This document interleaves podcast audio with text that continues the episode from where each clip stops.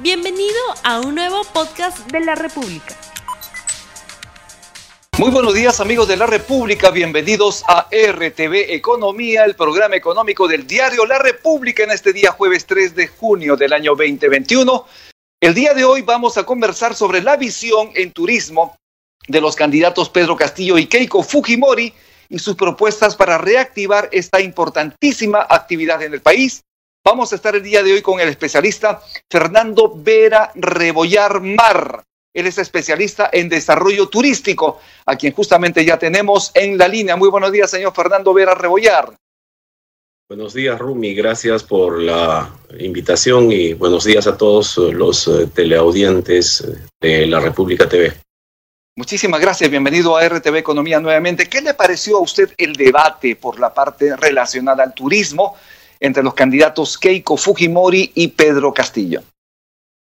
Bueno, el debate en términos generales, eh, digamos, no ha soltado muchas luces respecto a lo que realmente se necesita. Tú acabas de mencionar eh, que el turismo ha sido el sector más golpeado por la pandemia pero también hay que indicar una cosa, ¿no? Que es, eh, el turismo ha sido golpeado por la pandemia, ¿cierto? Pero ese golpe en realidad no ha sido otra cosa que la desnudez de toda la precariedad que existía en el, en el sector y que en el día a día, previo a la pandemia, uno no se daba cuenta o no se quería dar cuenta.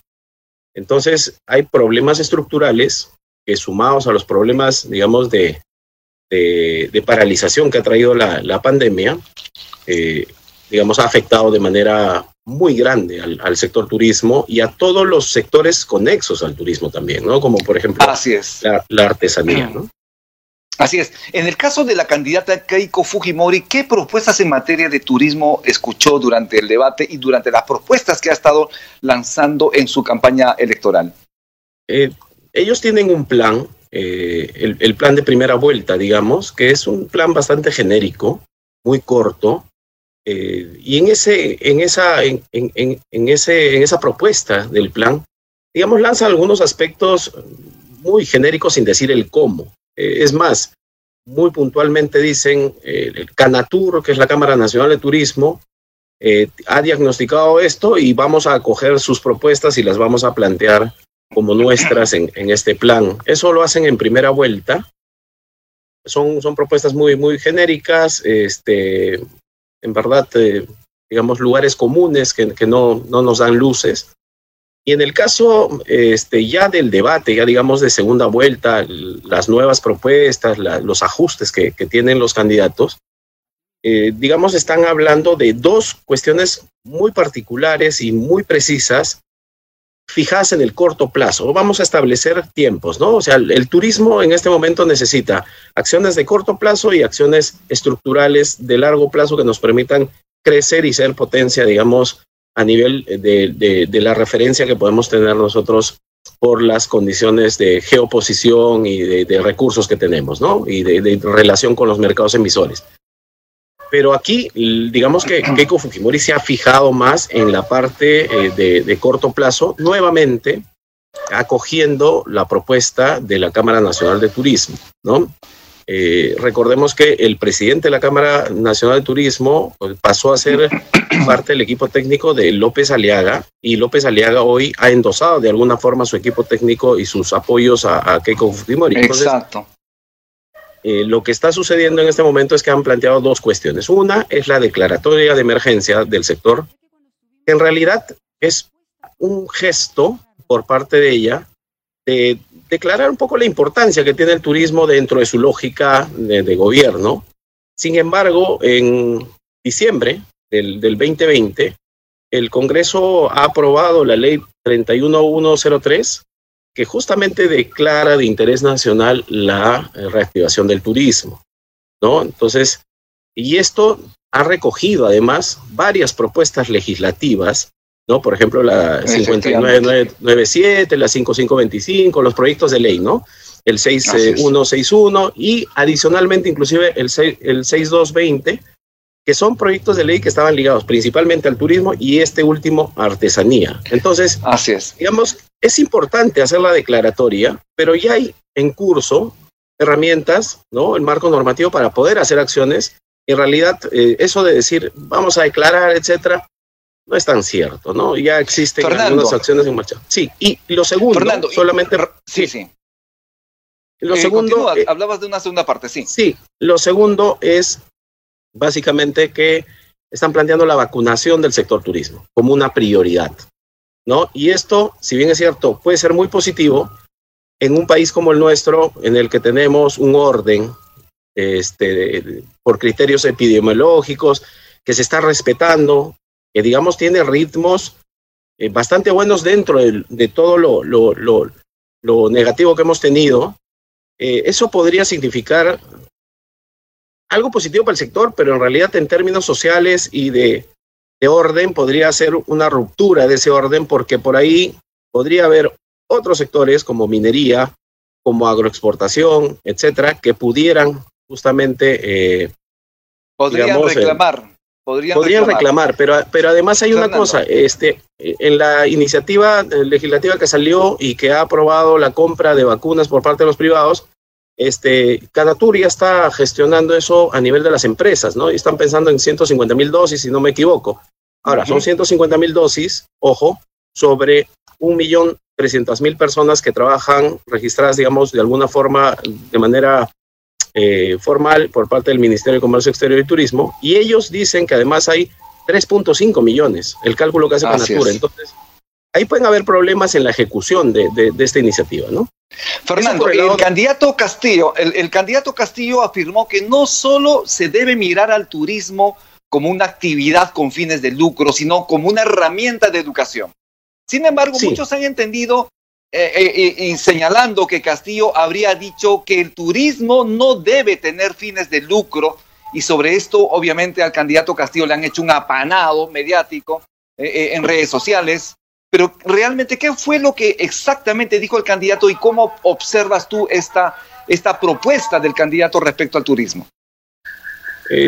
a diferencia de, de, Keiko Fujimori, que se ha fijado en lo inmediato, las propuestas de Castillo son un poquito más de largo aliento y más estratégicas si lo vemos, digamos, en perspectiva de, qué es lo que hay que hacer para que el turismo tenga la potencia que necesita, ¿no? Entonces, lo primero que él dice es, efectivamente, nosotros entendemos que el turismo no debe ser solamente con fines de lucro, sino también debe servir, ¿no es cierto?, para que los chicos conozcan su entorno, valoren sus recursos, etcétera. Y esto que menciona, de alguna forma, ya se viene trabajando desde hace muchísimo tiempo, desde el propio ministerio del MINCETUR, a través de un programa que en principio se llamaba Conciencia Turística y que ahora se llama Cultura Turística. ¿Ya? Entonces, estas, estas cuestiones asociadas a... Estas cuestiones asociadas al tema, eh, digamos, de, cultura turística es lo que está recogiendo Pedro Castillo, está diciendo, ok, no solamente debemos buscar el lucro, lo cual no cancela, no exime este, la posibilidad de lucro, que es la finalidad además de todos quienes hacen empresa en, esta, en este sector tan importante para el Perú, sino que también tengamos una visión, eh, digamos, pensando en el futuro, en cuán necesario es además generar identidad, ¿no? Y esto también de alguna forma lo, lo, lo proponen en su plan de gobierno inicial, que en realidad no es un plan, sino más es un ideario, este, y, ahora para la segunda vuelta lo, lo, plantea como algo fundamental. Obviamente las críticas vienen por una mala interpretación y creo yo que hay una mala intención también en, en términos de en términos de, del planteamiento, digamos, del otro lado, de, agarrar una cuestión para mentir y para convertirla en una estrategia de, de desvaloración de un candidato. Yo creo que eso es una mala es una mala práctica política y déjame decirte una cosa adicional, es que los gremios, en este caso el gremio de Canatur, ayer acaba de sacar un comunicado este, nuevamente incidiendo, incidiendo en ese error que se conoce y que basta ver el video del, del, propio debate para darse cuenta que el señor no ha dicho lo que ha dicho o lo que no ha dicho lo que pretenden este, colocar como que ha dicho. Entonces, yo creo que es una mala maniobra. Yo creo que los gremios en realidad deberían ponerse a pensar en el futuro, en el 7 de junio, no en el 6. O sea, si, es, si bien es cierto, están en todo su derecho de poder este, inclinarse eh, a alguna de las propuestas, porque de repente, como es el caso, han recogido la, candidata sus propuestas y las está llevando como propias, pero eso no quita que el día 7, en el caso de que, por ejemplo, pueda ganar el señor Castillo, todos los que se, de alguna manera se sienten representados y los que no, que son muchísimos también en el Perú, van a necesitar interlocutores válidos con ese gobierno. Definitivamente. Fernando, es una mala. Sí, Fernando, es una mala eh, práctica tú, lo que estamos haciendo. Tú eres cusqueño, yo soy cusqueño, y en el Cusco muchos cusqueños no conocen Machu Picchu, por ejemplo. Cuando el candidato habla de esta paradoja de pagar menos por un viaje de Lima al Cusco, cuando se tiene que viajar del Cusco a Machu Picchu, que es carísimo, ¿cómo, cómo digamos, observas estas declaraciones? ¿Qué puedes sacar en conclusión de estas declaraciones de Castillo respecto a esta paradoja? Es más caro volar de Lima a Cusco que viajar de Cusco a Machu Picchu. Sí, yo creo que hay, es una verdad parcial, porque hay, si haces comparativos de tarifas, obviamente va a haber momentos en el que el, servicio ferroviario es, es, mucho mayor al, al, de, al del servicio aéreo, digamos, entre Lima y, Cusco. Eh, hay una variedad de, tarifas, etcétera, pero lo que sí es claro, y creo que incide mucho en eso, es que existe la necesidad de hacer revisiones de ciertos contratos que han sido firmados en la época de Fujimori, además inicialmente, y que han sido reeditados y, renovados eh, en, gobiernos posteriores, que eh, restringen de alguna forma esa posibilidad de tener mayor competitividad porque tienes precios, etcétera, eh, por una competencia. ¿no? El tema aquí, y todo el mundo siempre ha cuestionado desde hace años, es que no necesariamente existe la competencia que debería existir en el tema del de, eh, servicio ferroviario hacia Machu Picchu. Más aún entendiendo que este fue justamente concesionado en 1999 y que antes de esto existía un servicio social este, que iba hasta Quillabamba, que es precisamente donde yo, yo nací y del cual ese servicio yo, he sido usuario constante en, en mi juventud y en mi niñez y que de pronto se cortó. Entonces, hemos dejado de pensar también en las 180 mil personas que viven más allá de Machu Picchu, ¿no es cierto? En, la ciudad de Quillabamba, Charate y toda la provincia de la Convención. Y esas cuestiones son necesarias de poder plantear en estos momentos y de, de, revisar. Eso es un poco lo que, lo que plantea, digamos, en términos concretos Castillo con esta eh, con, con, con, esta, esta frase que, que, dice y que también la malinterpretaron porque dijo en la primera parte de la frase dice vuelo, en la otra omite, pero entienden, eh, infieren que, que también es un vuelo y se burlan, etcétera. Yo creo que estamos ante, ante un fenómeno bastante bastante malo en, en términos sociales este, de, la interpretación. Pero aquí, sí, hay una cuestión, hay una cuestión adicional en esto, que es eh, la capacidad de carga de Machu Picchu también, ¿no? O sea, el tema de la restricción también viene por un tema de capacidad de carga y cuidado del, del, patrimonio. Entonces, lo que sí es importante, y no lo han dicho los dos, es que hay que seguir trabajando el tema del sistema de visita de, Machu Picchu, que, que, pueda permitir un poquito más, digamos, de, posibilidades diversas de, acceso, eh, pero sin descuidar la parte de sostenibilidad del recurso, ¿no? Fernando, ¿cuál es la agenda pública nacional en torno al turismo en el país y cuáles son estas cinco cosas prioritarias en turismo que el próximo gobernante del Perú debería tener en cuenta? Mira, yo creo que hay nuevamente los, los plazos, ¿no? En el corto plazo yo creo que hay una cuestión fundamental en este momento. Tenemos paralizado el sector y tenemos desempleada a la gente. ¿no? Muchísimos colegas están desempleados. Eh, uno eh, comienza a ver un poco las redes, etcétera, y va a haber emprendimientos de diversa índole en la que están metidos los, los, los colegas del turismo. Eh, un punto fundamental es la creación de empleo temporal. Y yo creo que hay tres cosas bien puntuales que debería hacerse. Uno, es que nosotros tenemos un déficit de cerca de eh, 5 mil recursos turísticos por inventariar y por registrar, etcétera, en el Perú. Eso podría ser una fuente de empleo que además constituye una necesidad para el sector. Inventariar y tener el registro, la valoración, la actualización del propio inventario de recursos turísticos, eso lo podría hacer buenamente la, eh, digamos, el, el, por ejemplo, los guías oficiales de turismo que hoy día están sin empleo y eso podría ser financiado por el eh, gobierno nacional o por los gobiernos regionales, dependiendo también la negociación. Eso podría generar empleo durante un tiempo en el cual todavía no se va a reactivar el turismo. Lo segundo es que todas las personas que trabajan en hotelería, eh, que trabajan en, restaurantes, eh, que trabajan en la parte más de servicios, también podrían acogerse este, o podrían, digamos, ser partícipes de atención de, por ejemplo, ciertos programas sociales de atención o de, de, monitoreo de ollas comunes, comedores populares y todo lo que tiene que ver con la atención a las poblaciones vulnerables. Eso es otra fuente de trabajo en la que se podría incorporar a las personas porque tienen esas capacidades, tienen esas, eh, digamos, eh, todo, todo ese expertise que pueden ponerlo a disposición.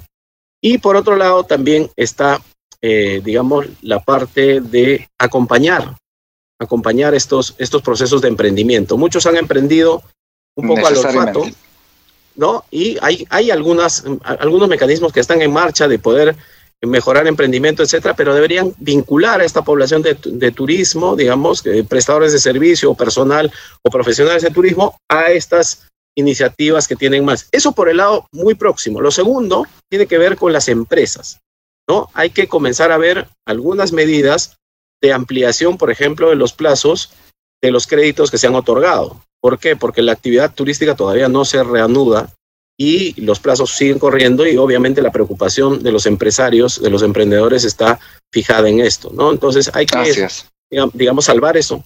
Y lo tercero, que ya tiene que ver con una reactivación en los próximos, este, lo que queda este año, el próximo, son iniciativas más locales. Por ejemplo, Descubre mi ciudad podría ser una una buena iniciativa que hace que los propios citadinos de un lugar, por ejemplo, vamos a poner el caso Lima, la gente de distritos, eh, Fernando, por ejemplo, sí.